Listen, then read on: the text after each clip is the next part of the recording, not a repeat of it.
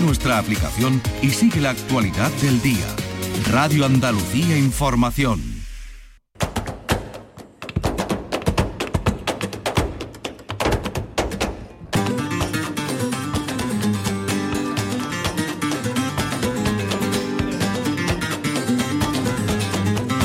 A la paz de Dios, señoras y señores, sean ustedes bienvenidos a este portal flamenco. Les hablamos desde el Centro Cultural La Malagueta. Estamos en los bajos de la Plaza de Toros, donde este espacio eh, cultural alberga una exposición de Picasso en su etapa de Cannes y también una exposición eh, propuesta por la Bienal de Málaga de Ana Torralba. Aquí eh, estamos dispuestos a ofrecerle esta serie de programas especiales dedicados a la Bienal. Este de hoy lo vamos a vincular a la Peña Juan Breva y al gran maestro Antonio Fernández Díaz Fosforito. Pepe Lu Ramos, en la realización técnica de este programa y dispuestos estamos a que sigan ustedes la Bienal con nosotros. Una Bienal que eh, ofrece una serie de espectáculos desde el pasado día 29 y hasta final del mes de mayo. Vamos con Juan Breva y enseguida hablamos con Luis Luque, vicepresidente de la Peña Juan Breva.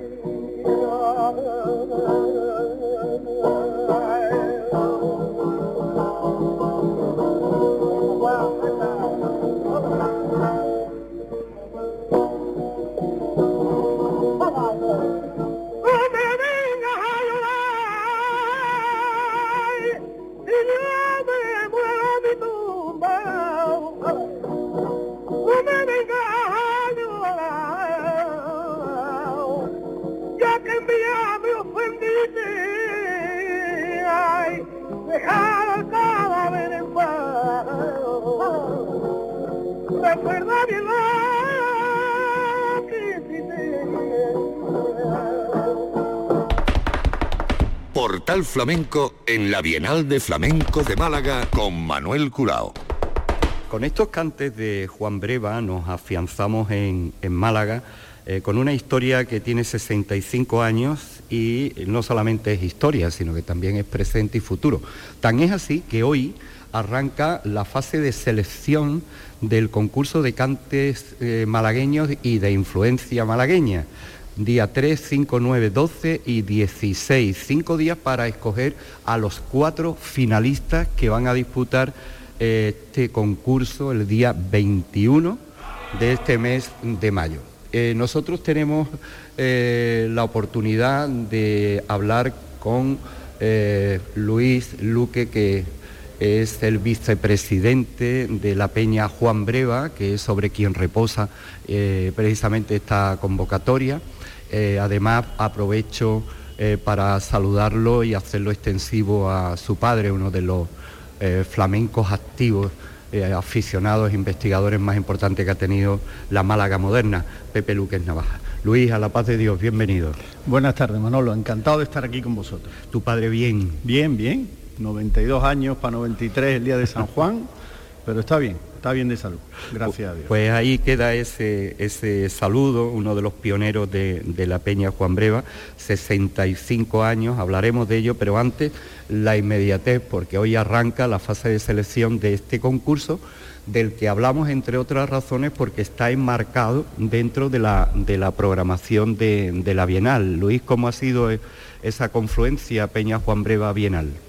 Pues la verdad es que ha sido, mm, eh, ha arrancado este año porque mm, ha habido una nueva dirección de la Bienal y, Nani Soriano, que es la directora, eh, tenía muchísima eh, ilusión en que colaborásemos. Nosotros nos pusimos a su disposición y después de cuadrarlo todo porque eh, tanto con ayuntamiento como con diputación había que, había que tener en cuenta todos los requisitos a cumplir, pues lo conseguimos cerrar para, celebrarlo ahora, precisamente. Bueno, eh, en las bases, eh, la verdad es que para los aficionados acérrimos, algunos tendrán conocimiento y otros no, que existe los fandangos de Coín, de Lucena, de Puente Genil, de Cabra, de Granada, de Pérez de Guzmán, eh, hay de la rubia y hay no sé cuántos estilos de fandango en el segundo grupo. Digo esto porque es un concurso extremadamente especializado en cantes de Málaga y de influencia malagueña. Cantes de Málaga como los abandonados de Juan Breva, las malagueñas, rondeñas, abegote, los cantes del Pillayo, los tangos de la Pirula y de la Repompa, la petenera de Juan Breva, la soleá del Cojo de Málaga y un grupo que nos llama poderosamente la atención que es de los cantes influenciados por los cantes malagueños, como el polo, la caña y la serrana. Luis, ¿podemos mm, de alguna manera eh, diseccionar estos, estos grupos? Lo de los fandangos más o menos está claro, lo de los cantes de, de malagueña, incluso abandolados pero mm, los cantes de influencia malagueña, eh, eh, ¿cómo explicamos eso? bueno, nosotros queríamos, eh, digamos, poner en valor no solo los, estilos que vienen por, por el fandango, fandango preflamenco obviamente, que primero fue un canto popular bailable y que posteriormente ya cuando se empieza a pergeñar el flamenco una vez, el flamenco per se, una vez el movimiento romántico a primeros del siglo XIX, eh, pues mm, se mezcla con, esa, con ese caldo de cultivo que había en Andalucía en aquel momento y, bueno, eh, a partir de ahí, pues esos cantes que, esos cantos populares que se empezaron a cantar a lo flamenco, es decir, como un estilo adjetivizado, eh, pasan a sustantivizarse cuando el artista eh, pues toma, mm, toma posesión del protagonismo, se convierte en un divo en sí y es, no es el baile, el baile popular, el que manda, sino ya el artista. Posteriormente, quizá por, por mérito de Silverio Franconetti, surja la profesionalización del flamenco. Entonces, eh, hay una línea que es la línea de los fandangos, pero hay otra que, que tuvo muchísima importancia, que es la de, la de los cantes que geográficamente quizá estén más, eh, más presentes en la zona de Ronda y la Serranía, como son el polo, el polo de Tobalo, la caña y la serrana. Eh, luego nosotros hemos querido dividir eh, el, concurso en sí en cuatro grupos. Primero, el primer grupo, que como bien decías, era los cantes de Juan Breva, abandolaos, luego las malagueñas, que son todos los estilos, cualquier estilo, que están las vernáculas y las no vernáculas, es decir, las propiamente de Málaga y luego las que tienen una inscripción personal porque sea un artista el que las haya, el que las haya creado, las rondeñas, los jabegotes y las javeras. Luego el segundo grupo, bueno, pues son toda esa serie de fandangos que han nombrado el, que indudablemente tienen una raíz abandonada. El tercer grupo son, eh, son cantes más particulares, porque son creaciones personales. ¿no? Desde el Pillayo, bueno, pues ya conocemos a este personaje curiosísimo malagueño, eh, los tangos de Málaga, que no son, mucha gente los confunde con los del Pillayo, los del Pillayo es que no son propiamente tangos, son, eh, efectivamente, su base es un tango, pero luego eh, aglutina tanto carcelera como guajira y le da un aire mm. diferente. Los tangos de Málaga son los que nosotros conocemos con la pirula, popularizados por la repompa magistralmente en los finales de los 50 eh, la petenera de Juan Breva, la guajira de Juan Breva, la solea de Juan Breva. Luego hemos incluido este año la solea perchelera del chino, nuestro chino, porque primero por, la, por querer darle un homenaje a ese fuera de serie, que era un músico excepcional, flamenquísimo, y luego porque realmente fue una creación. Y la han tenido en cuenta muchísimos artistas de su generación y posteriores, empezando por Camarón, que, que lo adoraba, ¿no? Y por último, las bulerías del Cojo de Málaga, y las bulerías por solea del cojo, que en su momento fueron una creación. De hecho, incluso se, podrían, eh, se podría cuestionar también la importancia de la granaína del de, los fandangos del cojo de Málaga como aporte a lo que posteriormente hemos conocido como granaína.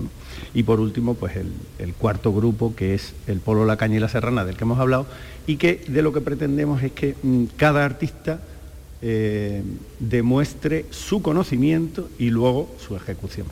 El, desarrollo del concurso, como, hemos dicho, entra ya hoy en la fase de selección hasta llegar a, cuatro finalistas. Eh, Luis, eh, ¿cómo ha sido la, la inscripción? ¿Ha habido muchos inscritos? ¿De qué cifra podemos hablar más o menos? Pues sin perjuicio que haya habido, que haya habido algunas bajas posteriores por motivos personales, la mayoría, precisamente hace un rato me han comunicado eh, una de ellas, mm, porque para la selección han quedado 20, tuvimos que escuchar durante hasta el día 28 fue la, fase de, inscripción, luego en estos días el jurado nos hemos ido reuniendo para escuchar todas esas grabaciones, ha habido más de 50 eh, solicitudes iniciales el compromiso nuestro era dejar la selección en 20 para que de esas cinco citas que tenemos los próximos días, eh, bueno, hoy, viernes, y, ya, y la semana siguiente, martes, viernes y el siguiente martes, para que en esas cinco citas haya cuatro artistas. Y esa será la fase de selección, que habían quedado preseleccionados 20, pero uno de ellos ha, ha causado baja por motivo personal por tanto, serán 19 los que eh, en vivo defiendan su, mm, eh, su, arte y a partir de ahí pues quedarán cuatro que, pasan directamente a la final y que se repartirán los premios. Los premios este año los gracias a, la participación precisamente de, la Bienal de Arte Flamenco y la, y la Diputación, pues hemos conseguido aumentarlos, porque la anterior edición eh, los premios eran, eran más bajos. Este año hemos conseguido un primer premio fantástico de 12.000 euros y trofeo, un segundo premio de 5.000 euros y diploma, un tercero de 3.000 y diploma y el premio especial Juan Breva a la mejor malagueña vernácula interpretada de 2.000 euros. Entonces estamos contentísimos. eso, es una cuantía muy importante de premios, casi a la cabeza de los premios que se dan en los concursos a nivel nacional y eh, 12.000 euros de premio. Vamos, es más, el cuarto premio puede ser el primer premio de cualquier concurso de consideración, ¿no? Eh, es una cuantía muy importante, Luis. Pues sí, nosotros ya digo, eh, estamos encantados porque eh, en la anterior edición el ayuntamiento no, se volcó con nosotros, nos ayudó y conseguimos unos premios que rondaban los 4.000, 3.000 mm. euros, 3.000 euros el segundo premio, creo recordar, 2.500, en fin, y con la participación de la Diputación y la inclusión en los programas de la Bienal, Nani Soriano, a la que eh, mm, le mando un abrazo desde aquí, porque mm, no habría sido posible este, esta, esta, calidad y esta cuantía de premios sin su, sin su empeño, porque se empeñó decididamente. Y, bueno, y gracias a eso estamos a la cabeza. De hecho, mm, salvo, salvo corrección, yo creo que es el premio más alto que ahora mismo se está repartiendo. Hmm. Nuestra idea era potenciar el, concurso para darle verdadera relevancia a nivel nacional. Hmm. Eh, Luis, eh, ¿la mayoría son malagueños y malagueñas o hay hmm. gente de fuera también? ¿Cómo, cómo se pues reparte geográficamente? si se puede hacer la disección de eso. Es curioso que nos ha sorprendido nos ha sorprendido y ya nos sorprendió en la, primera ocasión. Es verdad que este año hemos tenido que reducir la fase de inscripción en, tiempo y eh, quizá hubiera habido más inscritos si, si hubiéramos dispuesto de, la, de, más tiempo, pero como todo se ha tenido que enjaretar para hacerlo ahora, de lo, cosa que estamos muy contentos porque ha sido un esfuerzo brutal, pues, pues ha quedado así. Hay mm, aficionados, por supuesto, de Málaga, de Sevilla y eh, bueno, pueblos de Málaga como Coín, Alora, luego vienen de Ciudad Real también, de Córdoba, de varios pueblos de Córdoba, Puente Genil y Moriles, creo recordar. Eh, mm, también vienen de Ciudad Real, Gregorio Moya, y, eh, y, viene de Japón. No me lo puedo creer. viene una chiquilla de Japón. A ver si tengo por aquí el nombre, porque... Mm, Vamos a ver. O sea, de, de Coín damos el salto a Japón. Masayo Susa. Masayo Susa, que es una... Oh, alabado sea el Señor. Acaba de llegar don Antonio Fernández Díaz Fosforito, con el que vamos a, charlar dentro de, un instante, elegantemente tocado con un sombrero Panamá. Eh, Antonio, hablamos enseguida. Eh, acomódate. Eh, bueno, os digo que estamos aquí en el que llaman Centro Cultural La Malagueta, que es el interior de la Plaza de Toro, donde nos ilustra una magnífica exposición de Picasso en sus tiempos de franceses de la Costa Azul y además eh, si escuchan algún ruido de fondo o algo, pues que sepan que estamos aquí eh, haciendo estos especiales dedicados a, a la Bienal. Bueno, la, la suerte está echada, tenéis que seleccionar a los cuatro, el día 21 eh, será la final, con vuestro permiso y el de los artistas grabaremos esa final para ofrecerla a todos los oyentes. Y ahora me gustaría que habláramos, Luis, eh, bendita la generación que tomáis el relevo de los de los mayores, eh, la Peña Juan Breva. Bueno, hay una disputa ahí, la Peña de Granada de la Platería, Juan Breva, los Cernícalos, el Pozo de las Penas de los Palacios.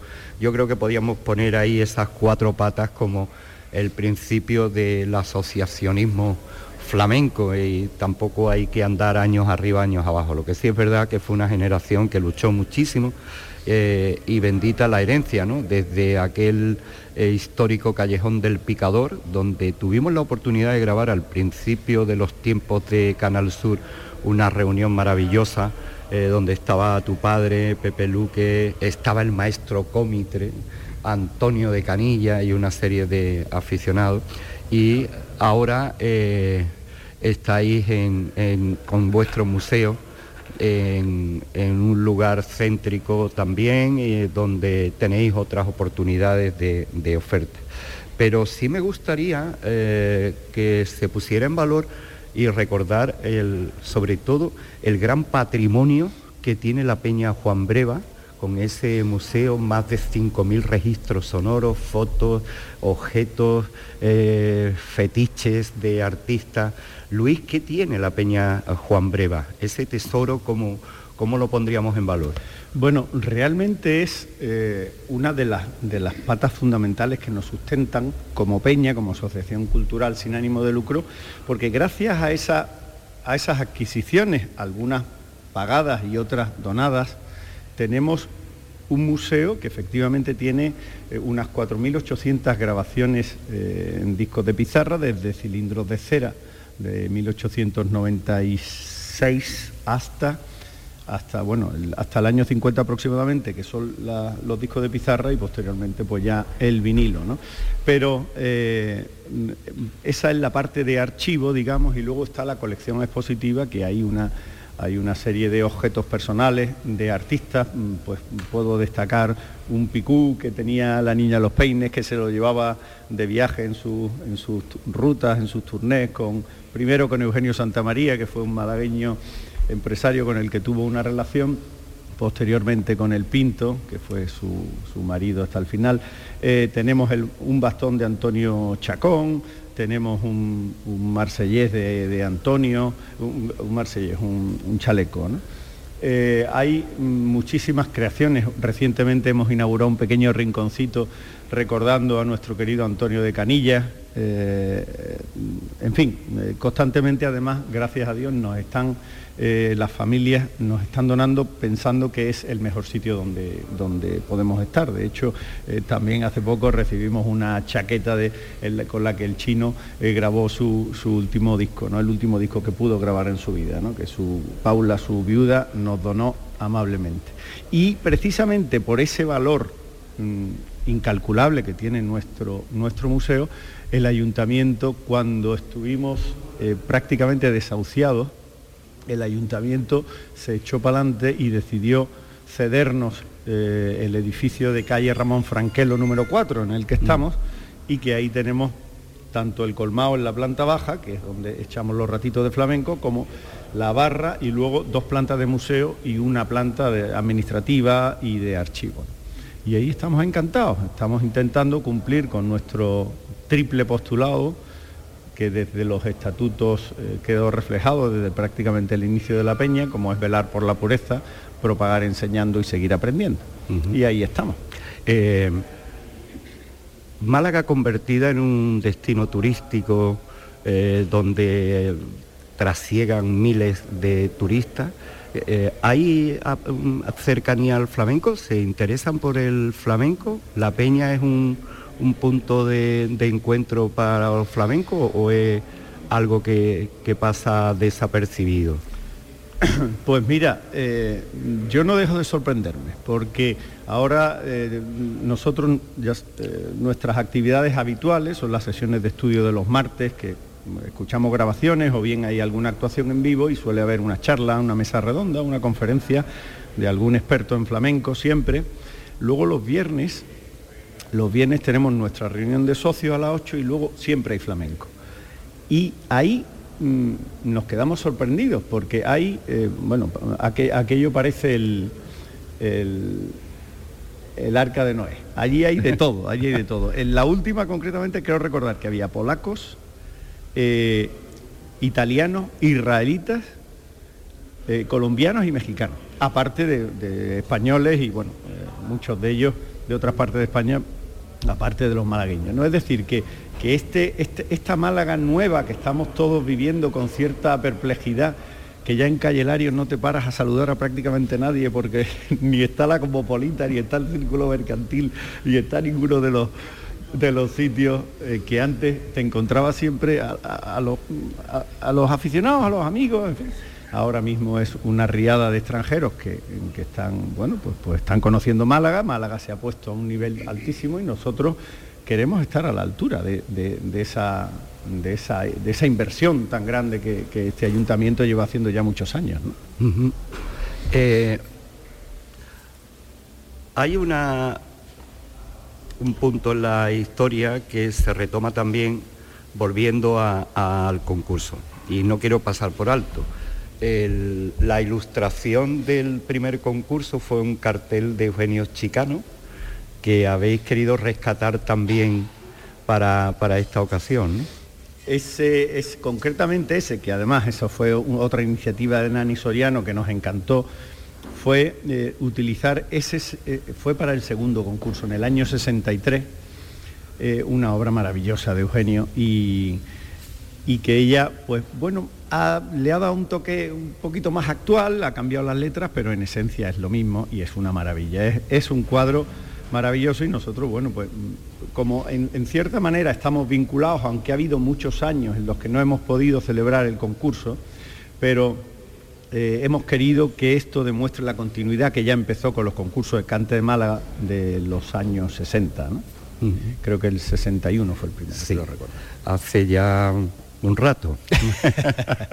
Oye, es que me he quedado cavilando ahí con, con eh, esa especie de ONU que me acabas de contar, ¿no? Y, sobre todo el punto ese de curiosidad eh, de que una japonesa se presente a tamaña especialidad de cante, ¿no? Que, mm, o sea, esto, la internacionalización del flamenco, Antonio, una japonesa que viene a presentarse al concurso de los cantes de Málaga. ¿Eh? Cantes muchos de ellos que son hasta desconocidos para los aficionados.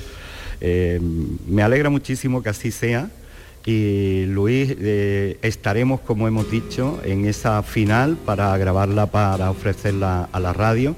Larga vida a la peña, felicidades por la herencia y, desde aquí os deseamos siempre lo mejor. Muchas gracias. Muchas gracias a vosotros.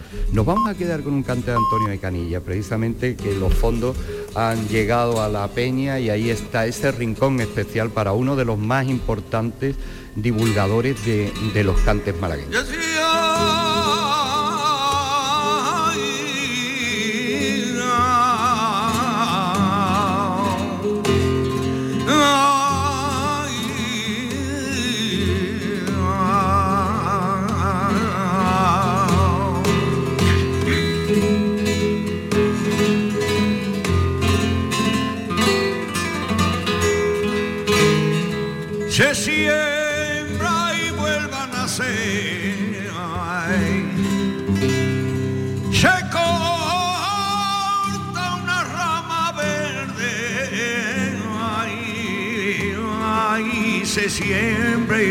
Siempre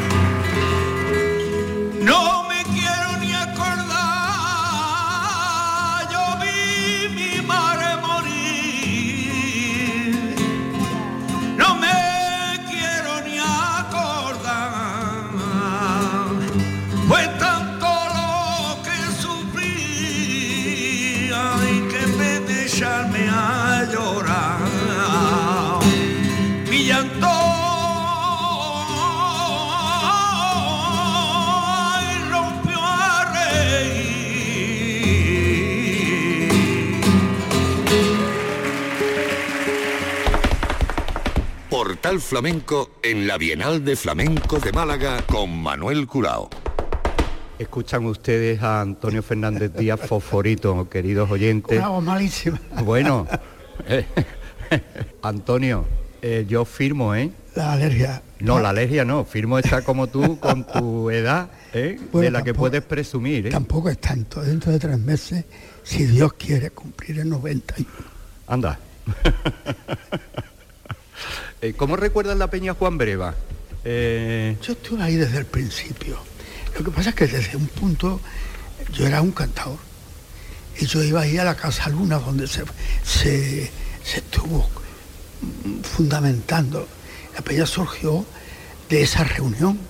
Ahí estaba Paco Perchele, estaba ahí Rafael Doña, Villodre, eh, bueno, un montón de gente, ya lo recuerdo. Pero de ahí salió la idea de esa primera peña. Esto te lo regalo yo del año 14, de 1914. 2014. 2014, porque aquí viene un extracto de cosas que a lo mejor tú no sabías. No sabías. Esto se ha quedado corto. Ahí donde pone Silvestre, es Silverio. Pone premio Silvestre. Atento. Hay que rectificarlo el cuadro de honores de Antonio Fernández Díaz Fosforito. No, te lo había dado nunca.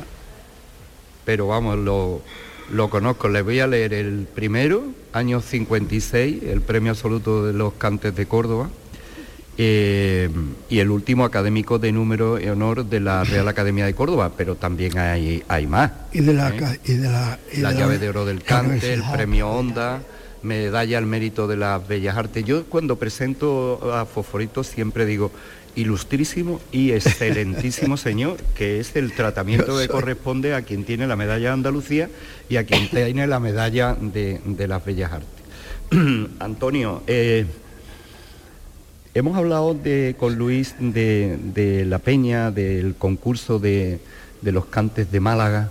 Eh, y de la vida tan hermosa que tiene esta peña eh, desde que se fundara eh, que ahí compite Granada, Los Palacios, Jerez, pero... Está abierto a todo el mundo la peña, vuelvo a decirte que da igual, primero, el segundo, el tercero.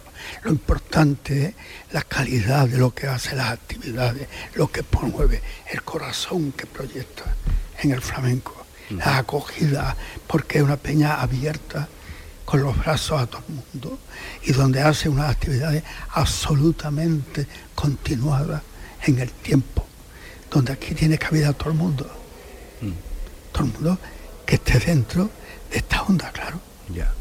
Yo recordaba antes una grabación hace ya treinta y tantos años, allí abajo en el callejón del Picado, ¿no? Eh, y el guitarrista oficial que entonces era el maestro Cómitre. Bueno, era un guitarrista que estaba ahí. Allí. Eh, había otro guitarrista. Ahí yo tengo una grabación de los años 60 y algo, que está Igor Perote, está tu padre, no me recuerdo los que había. Yo no canto por soledad, era yo 60 y poco, llevaría en función muy poco. Y mm, me tocó Niño Almería, Antonio Rosas. Bueno, quiero decirte que el comité era un guitarrista, ahí estaba Escalona, por ahí ha ido todo el mundo. Como te he dicho, la peña está abierta a todos los artistas, a todo el mundo, sea artista o no, que sepa estar a la altura y comportarse como es debido. Maestro, hemos repasado con Luis los cantes en los que se basa el concurso y hay cantes eh, para el gran aficionado bastante desconocido, ¿no? Como fandangos de Casares, los de Pérez de Guzmán, que aunque de Extremadura eh, vivió mucho tiempo en, Málaga y abandonó, ¿no? Esos fandangos. Eso lo ha cantado mucha gente, el fandango de Pérez de Guzmán, y yo creo que para mí el mejor que ha cantado eso en la historia ha sido Paco Toronjo. ¿Tú recuerdas Paco Toronjo? Claro. Bueno, está bien, está bien, pero vamos, tampoco hay que ponerse tan difícil a los artistas. Esto es complicado, ¿eh? Es complicado. Bueno, yo no, no le arriendo la ganancia a la cantadora japonesa que tenga que dilucidarse. Un cante que no ha oído nunca, por ejemplo. Posiblemente, ¿no? Va a encontrar eh, acojonada. eh, ya digo que que si suenan teléfonos, escuchan ruidos de fondo y eso es que estamos aquí.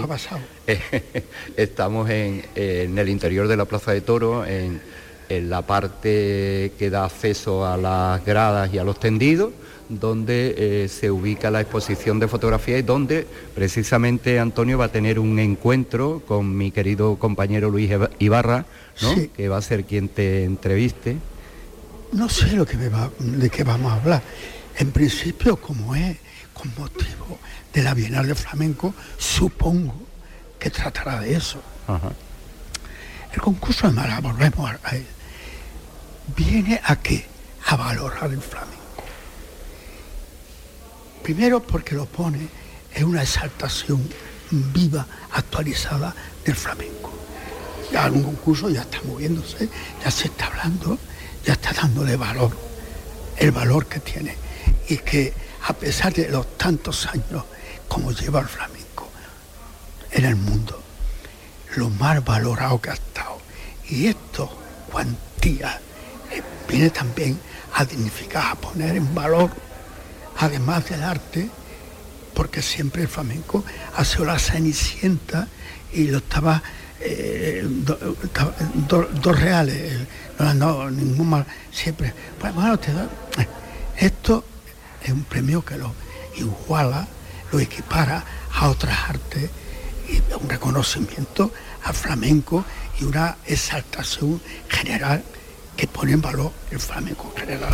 Hombre, eh, 12.000 euros de primer premio eh, se pone pero- a la cabeza de los concursos. Sí, pero hace ya unos años que la minera en la Unión está dotada con 15.000 euros.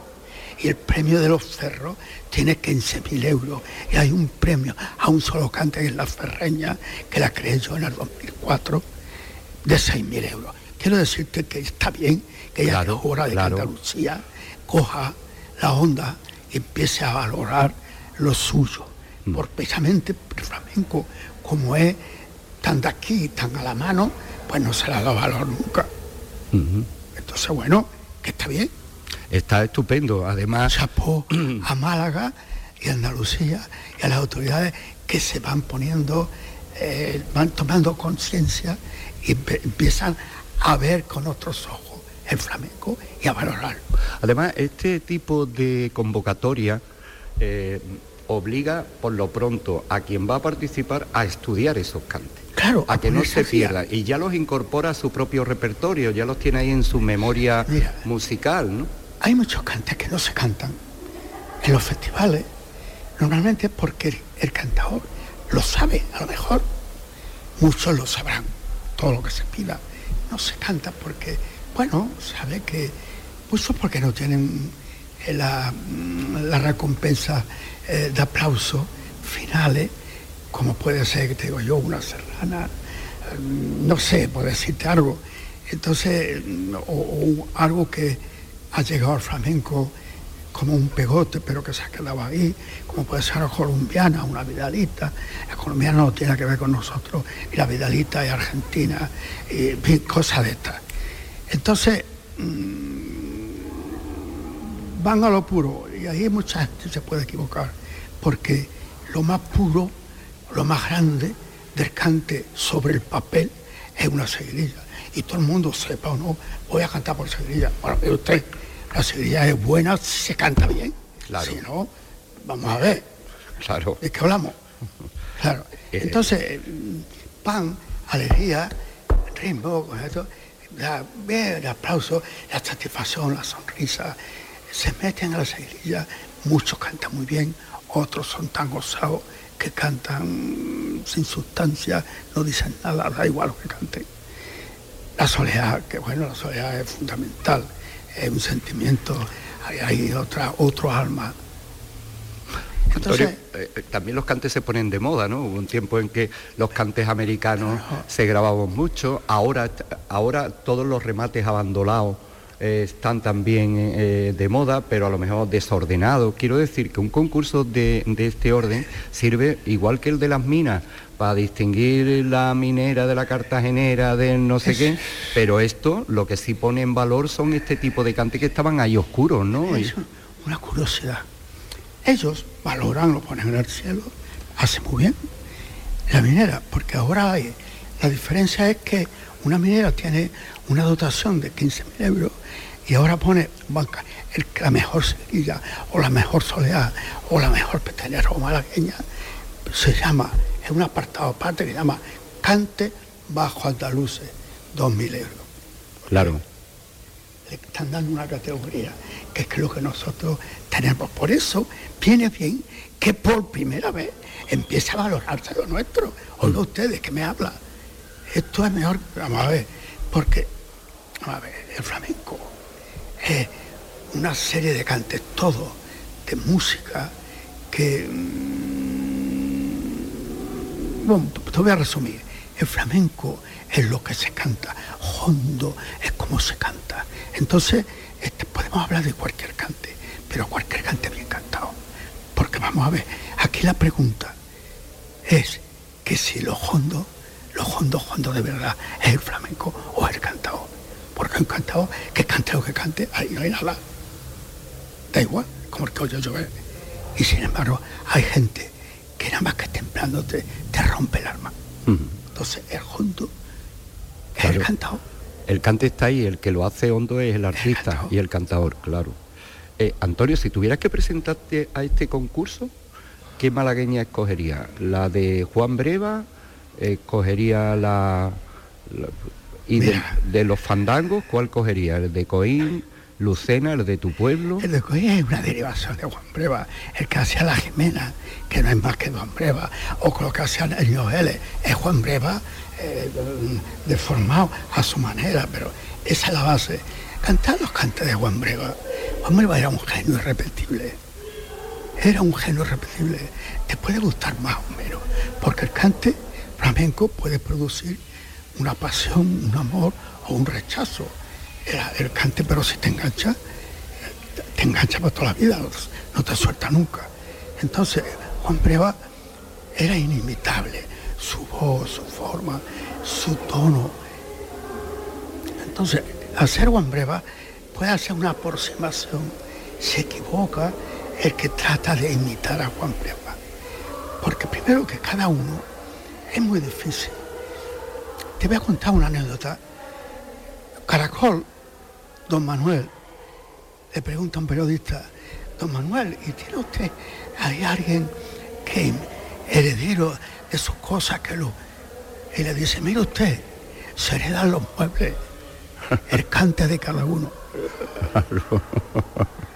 Claro, Se heredan los muebles. se heredan los muebles. Pero el cante de cada uno, el alma de cada artista es intransferible. Eh, Antonio, el, el concurso sin duda alguna es importantísimo. Yo creo que de lo más importante que tiene la Bienal. ¿eh? Eh, Sí, en cuanto a, esa puesta en valor de... Sí, porque estamos hablando de una exaltación al Sí. flamenco, de principio a fin. Todo el mundo no va a estar en la ortodoxia, pero lo- aún los que no están, están dando algo de sí, están dejando algo de la Ajá. están promocionando y además están en el camino. Llegará un momento en que habrá que quitar el sombrero. A decir una cosita de la música del flamenco, flamenco es música, es una música cálida, es un arte que te estremece, que te engancha, que te pellizca el alma. La música es música. María Zambrano, la intelectual María Zambrano, malagueña de Vélez, decía la música es eh, el arte es bueno decía es el arte y, no me acuerdo la palabra ahora mismo me acuerdo.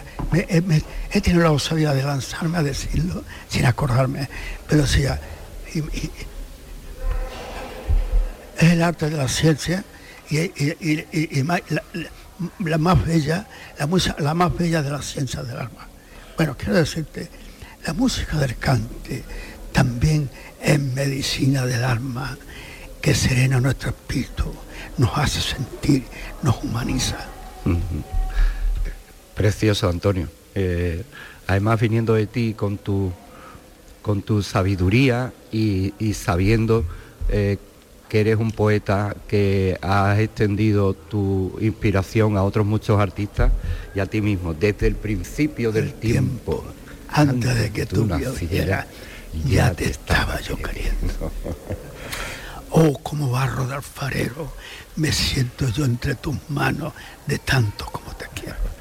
Antonio, tú has sido culpable, bendita culpa, de que a ese cante se le metiera esa- ese arranque de la soleá polar, se le metiera mano de esa manera, Antonio.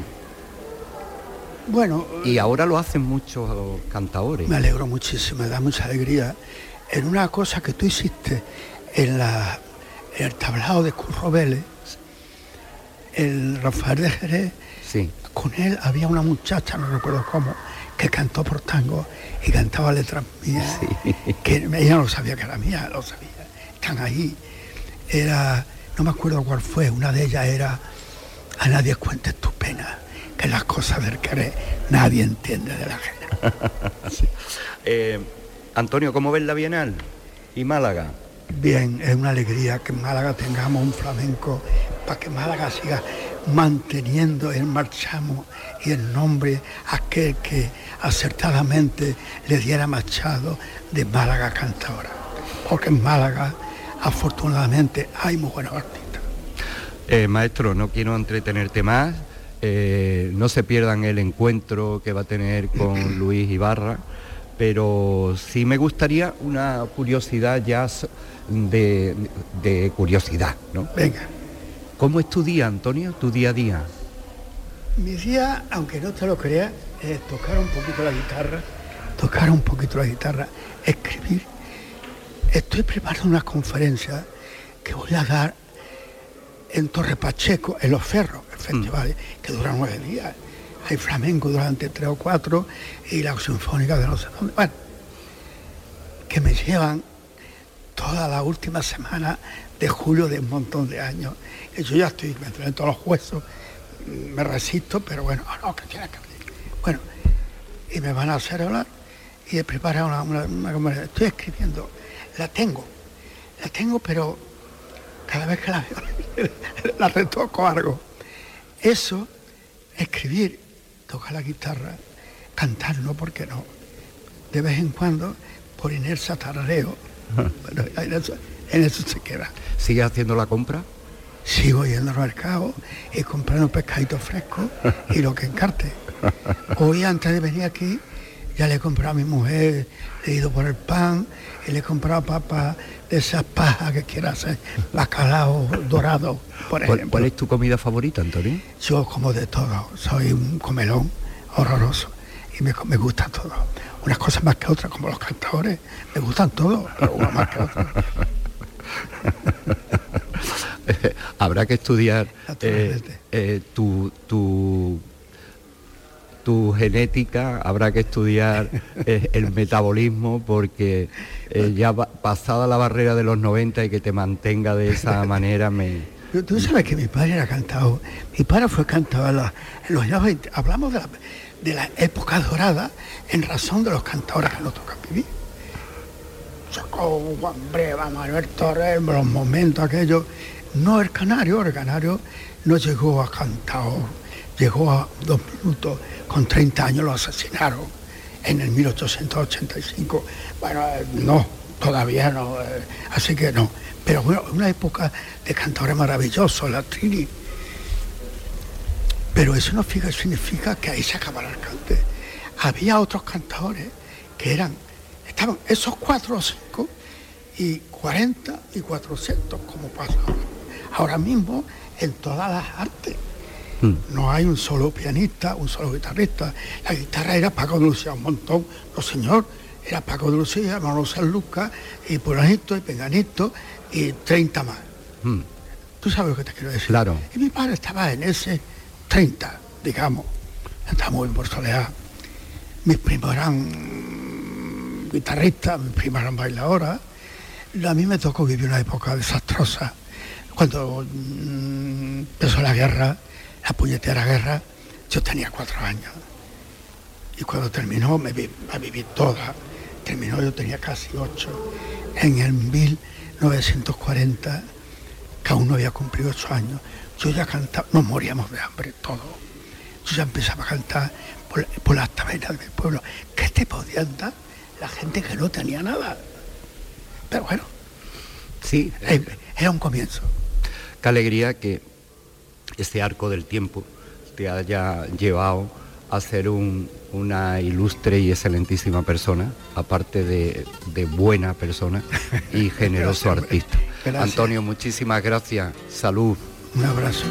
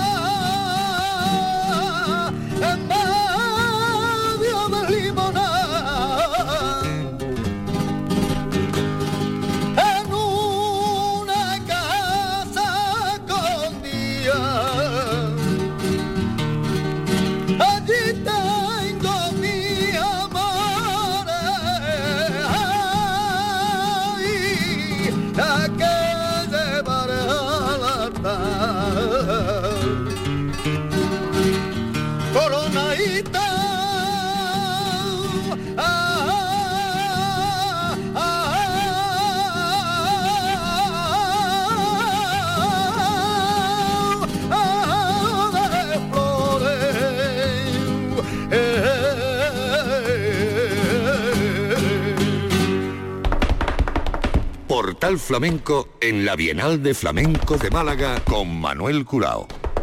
Antonio Fernández Díaz Foforito, eh, Foforito, el gran maestro, que es esa enciclopedia eh, de la que disfrutamos siempre abusando de su generosidad y de su amabilidad. Hoy la Bienal ofrece a las 8 de la tarde en el Teatro Echegaray a Ezequiel Benítez con su espectáculo Cantador Duca.